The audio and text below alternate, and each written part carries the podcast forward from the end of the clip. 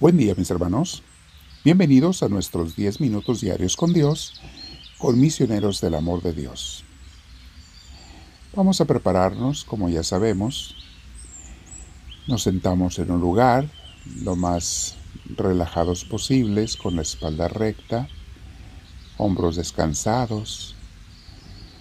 Si puedes cerrar tus ojos, si tienes audífonos, póntelos y vamos a comenzar respirando profundo para preparar la mente y el cuerpo para la oración. Respiramos profundo pero con mucha paz. Al inhalar, vamos a invitar al Espíritu Santo a que entre y al exhalar, que se vaya todo lo que nos le sea agradable a Dios. Renunciamos a todo pecado, a todo mal, a todo aquello que nos aparte de Él. Exhalamos, volvemos a respirar, a inhalar con mucha paz, con mucha tranquilidad y permitir que Dios nos vaya relajando. Ahora al respirar pedimos al Espíritu Santo que entre nosotros. Espíritu Divino, entra y quédate en mí, por favor. No me dejes, no te vayas y quédate conmigo todo el día, Señor. Que pueda pensar en ti muchas veces durante el día. Que pueda acordarme de ti, Señor, constantemente y hablarte y expresarte lo que siento en ese momento, bueno o malo, alegre o triste, como sea, contento o enojado de cualquier forma que me sienta, quiero comunicarme contigo, Señor Santísimo. Bendito seas, mi Dios. Estamos hablando, mis hermanos, sobre cómo preparar el corazón para la venida de Jesús en, Navidad y en cualquier parte del año, en cualquier época del año. Hay que estar preparados para invitarlo a que venga, para poder comulgar con Él. Y el tema de hoy se llama Amar sin ganas. Porque nos queda bien claro, mis hermanos, que el mandamiento más importante para Dios y para Jesús su Hijo es el mandamiento del amor. Lo que más nos pide Dios que hagamos, y allí se centran todos los mandamientos, dice Jesús, es amar a Dios por sobre todas las cosas y al prójimo, a los demás, a la gente con la que nos encontramos todos los días, amarlos como a nosotros mismos. Pero ¿qué podemos hacer cuando ni siquiera tenemos ganas de amar a alguien? Hay veces que hay una persona que no me da ninguna ganas de amarle, por cómo es o como me parece que es. Otras veces se siente uno tan desanimado que no traemos ganas de amar a nadie. Queremos que nos dejen solos, estar en paz, que no me pida nada en este momento porque me siento cansado o fastidiado o lo que sea. Y puede haber otros momentos en que ni siquiera a Dios queremos amarlo. No es que lo despreciemos, pero ay, no quiero pensar ni en Él en este momento. Puede pasar alguna vez. ¿Qué tengo que hacer cuando no tengo ganas de amar? La respuesta es amar sin ganas. El amor sin ganas, lejos de ser un amor hipócrita, es un amor sacrificado y entregado. Es un amor puro, es un diamante de amor porque es cuando me cuesta amar. Amar sin ganas.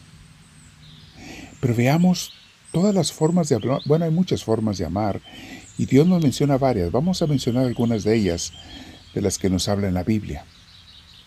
Por ejemplo, según Jesús, en San Lucas 6:31 dice, Traten a los demás tal y como quieren que ellos los traten a ustedes.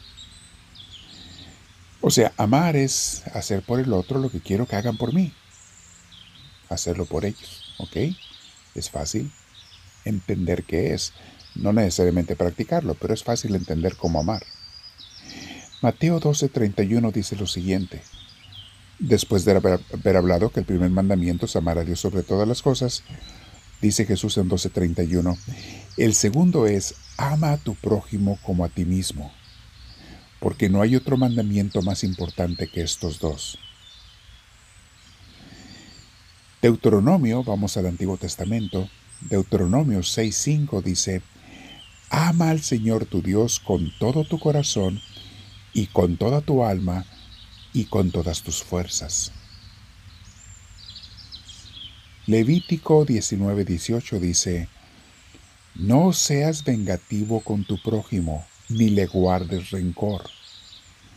Ama a tu prójimo como a ti mismo.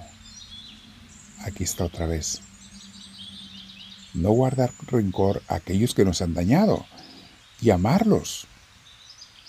Pero no tengo ganas de amarlo, ámalo como quiera, aunque sea de lejos, orando por esa persona. Eso es amar. Romanos 5:8 pero Dios demuestra su amor por nosotros en esto, en que cuando todavía éramos pecadores, sus enemigos, Cristo murió por nosotros. Esta frase se me hace tan iluminadora. Dios no nos amó cuando éramos buenos. No nos amó porque éramos buenos.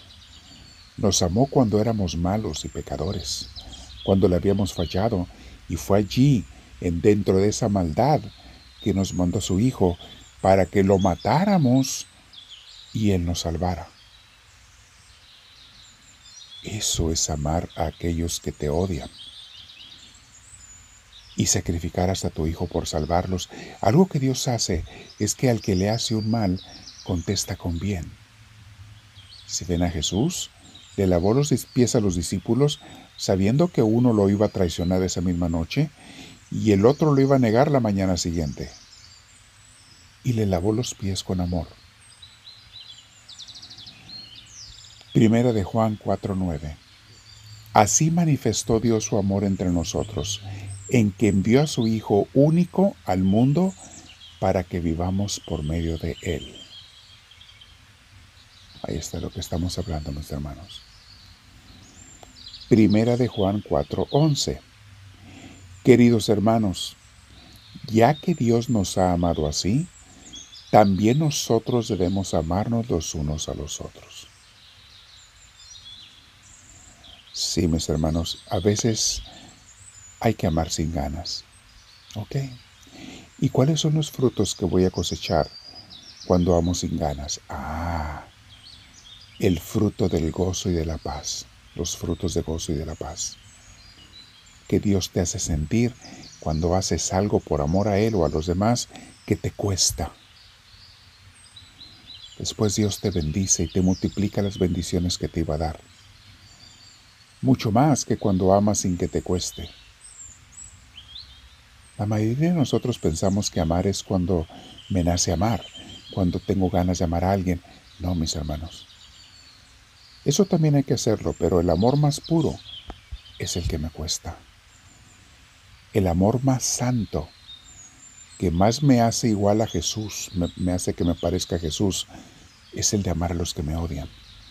Eso hizo Jesús, eso hizo el Padre Celestial y lo siguen haciendo. Amar hasta los que te quieren traicionar o lo van a hacer. Amar hasta los que te están matando. Poder decir, Padre, perdónalos porque no saben lo que hacen. Eso es amar a los que te están clavando clavos, matando, azotando y torturando.